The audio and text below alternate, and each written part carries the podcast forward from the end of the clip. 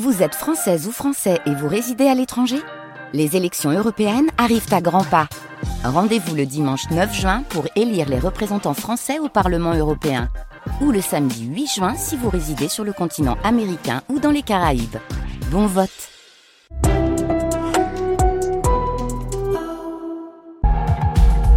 6h30, 9h, les matins de France Culture Quentin l'a fait.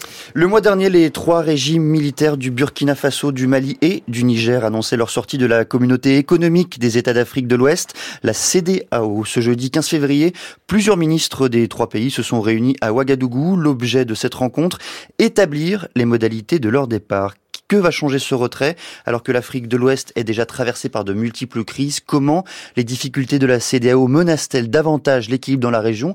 Pour en parler, je reçois ce matin Oumar Berthet. Bonjour. Bonjour. Vous êtes avocat, chercheur associé au Centre rouennais d'études juridiques, auteur de la CDAO face au changement anticonstitutionnel de pouvoir en Afrique de l'Ouest. C'est un ouvrage qui a paru aux éditions de l'Armatan en 2022. Peut-être faut-il commencer cet entretien, cette discussion par nous rappeler ce qu'est la CDAO. À l'origine, elle a été créée en 1975 pour des raisons économiques. C'est tout à fait cela. La CDAO a été créée en 1975 dans un but purement économique et si l'on s'en tient au, traité fondateur de la CDAO de 1975, il précise que l'objectif principal de l'organisation, c'est euh, euh, de façon générale une intégration économique entre l'ensemble des États membres dans le but d'élever les niveaux de vie des populations euh, de l'ensemble des États de l'organisation. Pourquoi est-ce que ces trois pays ont-ils euh, récemment décidé de quitter la CDAO Qu'est-ce qui a motivé leur décision? Alors, il faut peut-être qu'on remonte un tout petit peu en arrière pour comprendre et pourquoi ces pays sont sortis de la CDAO. L'objectif principal de la CDAO, quand elle, a été créée en 1975, c'était purement économique. Cependant, euh, en 1993, elle va euh, changer, elle va observer un changement radical des doctrines, c'est-à-dire indifférente des changements de régime dans les États membres. Elle va commencer à partir de 1993, suite à une succession d'événements, à s'impliquer dans la désignation des gouvernants des États membres, et ce qui va faire qu'elle va établir des textes contre tout ce qui contient les changements des régimes non conformes à la démocratie, non conformes à la constitution des États, et aussi au texte de la CDAO. Et de ce fait, vous aurez compris, dans ces trois États membres a eu lieu récemment des coups d'État et la CDAO a établi des sanctions contre les régimes en place et aussi contre ces pays. Et ces sanctions ont été qualifiées par les trois pays membres comme des sanctions qui seraient illégitimes, injustifiées et inhumaines. donc, à partir de là, le divorce a été consommé euh, entre ces pays membres dans la mesure où, dans bien des cas, certains, la CDAO a négocié âprement avec ces pays, notamment le Mali, pour obtenir un délai de transition. Et avec le Niger, les dialogues s'enlisaient, il n'a jamais véritablement démarré.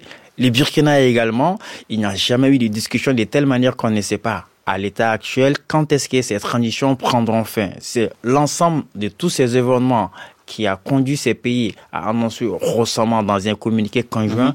qu'ils entendent quitter la CDAO immédiatement.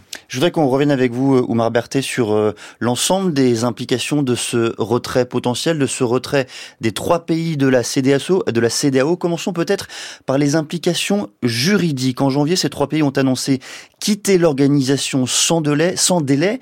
Est-ce que c'est réalisable? Est-ce que c'est même crédible? Alors, véritablement, il y a une question juridique qui se pose à ce niveau. C'est-à-dire, ces trois pays ont indiqué, vous l'avez bien noté, euh, qu'ils euh, quittent la CIDAO immédiatement. Or, la CIDAO, comme toute organisation internationale prévue, prévoit toujours les règles à respecter lorsqu'un État entend intégrer. On part pas comme on veut. Exactement. On n'entre pas comme on veut, on part pas comme on veut. Mais les textes de la CIDAO prévoient, le traité révisé de 1993 prévoit que lorsqu'un État entend quitter la CDAO, il notifie au président de la commission un an avant sa décision de se retirer.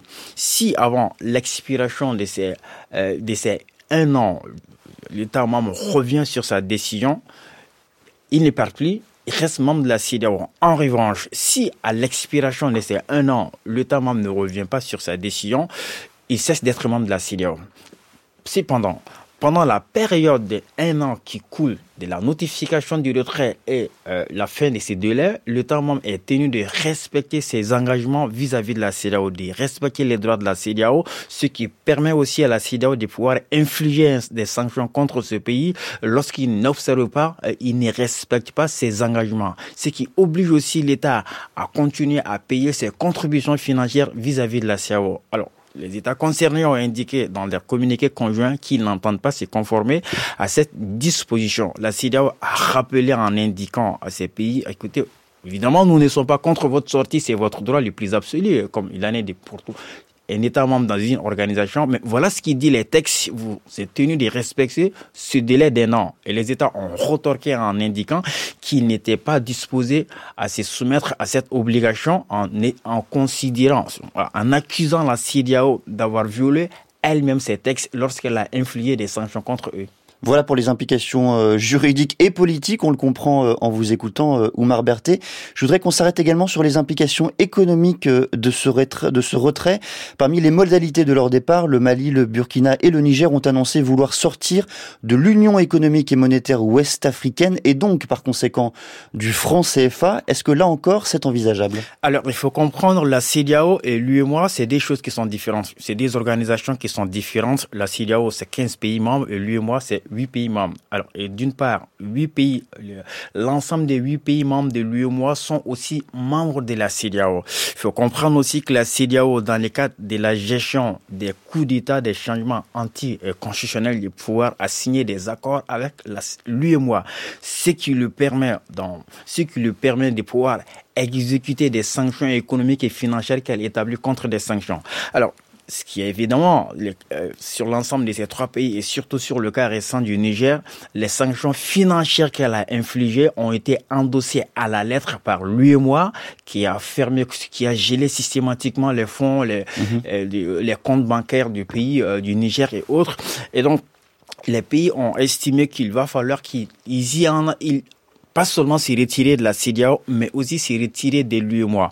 De mon point de vue, la le retrait de la CEDEAO c'était notre sujet, mais le retrait de la, le lui et moi, en mon sens, à ces stades, ces états, un retrait serait très risqué. D'abord, pourtant, si, ils doivent aller vers la création d'une monnaie commune, cela nécessite la sortie de l'UEMOA qui, évidemment, fait que la, la monnaie de l'UEMOA, c'est le franc CFA. Or, de mon avis, ces États ayant quitté la CDAO qui permet la libre circulation des personnes et de leurs biens, et euh, le libre établissement et des résidences de l'ensemble des ressortissants de ces pays dans l'état de leur choix dans l'ensemble de la communauté. Alors, cette liberté de, de, cette liberté de circulation des personnes et de leurs biens et le libre établissement de résidence peut être atténuée par par l'UEMOA dans la mesure où l'UEMOA prévoit aussi ces mêmes modalités de libre circulation des personnes et de leurs biens. Ce qui veut dire,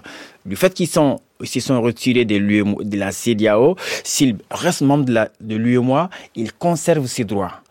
Par contre, s'ils entendent quitter l'UEMOA, cela nécessite immédiatement qu'ils ne seront plus tenus ils ne sont plus, les ressortissants de ces pays ne bénéficient plus de cette libre circulation des personnes et de leurs biens. Et donc, de mon point de vue, la question de la sortie de l'UEMOA va avoir beaucoup plus d'implications que la sortie de la CDAO.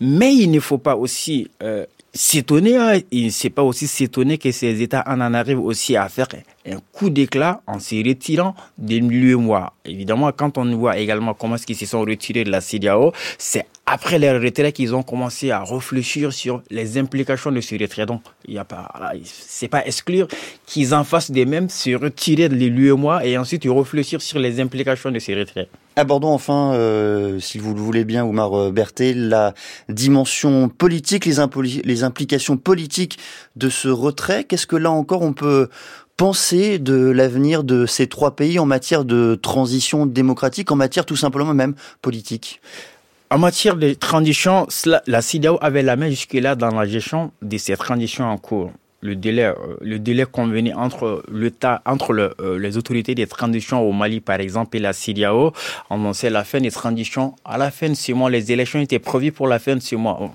On s'y rappelle, l'automne passé, les autorités des transitions du Mali ont unilatéralement indiqué qu'elles dans un communiqué qu'elles n'étaient plus à mhm. mesure d'organiser les élections dans les délais convenus. Bon, elles ont avancé des raisons.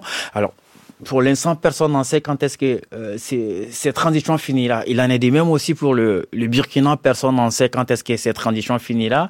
Et la discussion avec le Niger n'a jamais véritablement démarré pour euh, fixer les délais de transition. Or, c'était la CDAO qui était maîtresse dans la gestion de ces crises de transition. Était toutes les décisions prises par la CEDEAO étaient endossées à la fois par l'Union africaine et aussi par les Nations unies, et voire aussi par les grandes puissances internationales, les États-Unis, la France et autres. Maintenant, d'autant plus que ces États se sont retirés de la CEDEAO, elle n'a plus la main. Et donc, dès lors qu'elle perd la main, à mon avis, on est clairement dans des transitions à durée indéterminée en ce moment. D'un mot, Marberté, est-ce que ce retrait de la CDAO dans ces trois pays est un risque aussi pour les populations du point de vue social?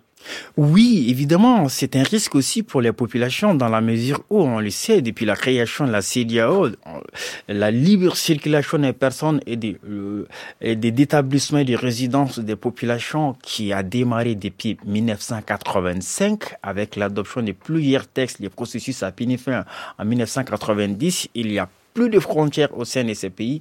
Évidemment, il y a parfois des restrictions, il y a parfois des restrictions en ce qui concerne cette liberté de circulation et autres, mais les les peuples de ces pays sont tellement, en fait, euh, il y a presque plus de frontières, ils sont tellement, euh, euh sont tellement intégrés qu'il de telle, de telle manière que cette décision va, en fait, poser des barrières entre ces pays. Maintenant, pour quitter un pays, euh, le Niger, pour y aller au, Nigeria, par exemple, il faut un visa. Or, ces peuples sont quasiment, quasiment les peuples. Des familles sont installées de part et d'autre.